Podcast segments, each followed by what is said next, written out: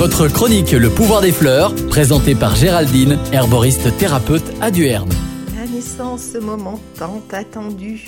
Une fois que le bébé est là, les parents font connaissance physiquement avec lui. Puis s'ensuit une période postpartum pour la maman. C'est un temps où les cycles hormonaux se remettent tout doucement en place jusqu'au retour des règles. Pour certaines femmes, c'est un moment très difficile à passer et provoque divers symptômes.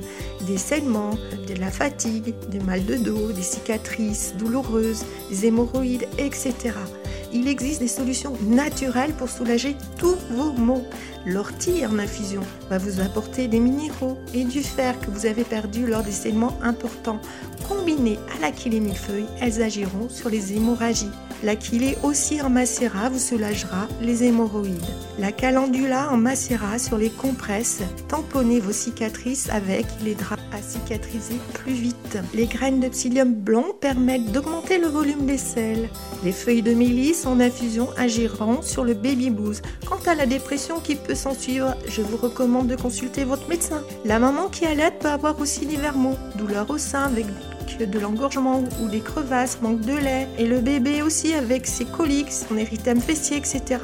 Voici une liste de plantes qui vous aideront tous les deux. Les graines de fenouil en infusion favoriseront la montée de lait et soulageront les coliques de votre bébé. Pensez aux feuilles de chou vert très froides à appliquer sur les seins douloureux entre deux tétés. Pour les crevasses légères, votre lait maternel, l'huile de coco, la lanoline ou le miel et le macérat de calendula appliqué sur les fesses de bébé en cas d'érythème.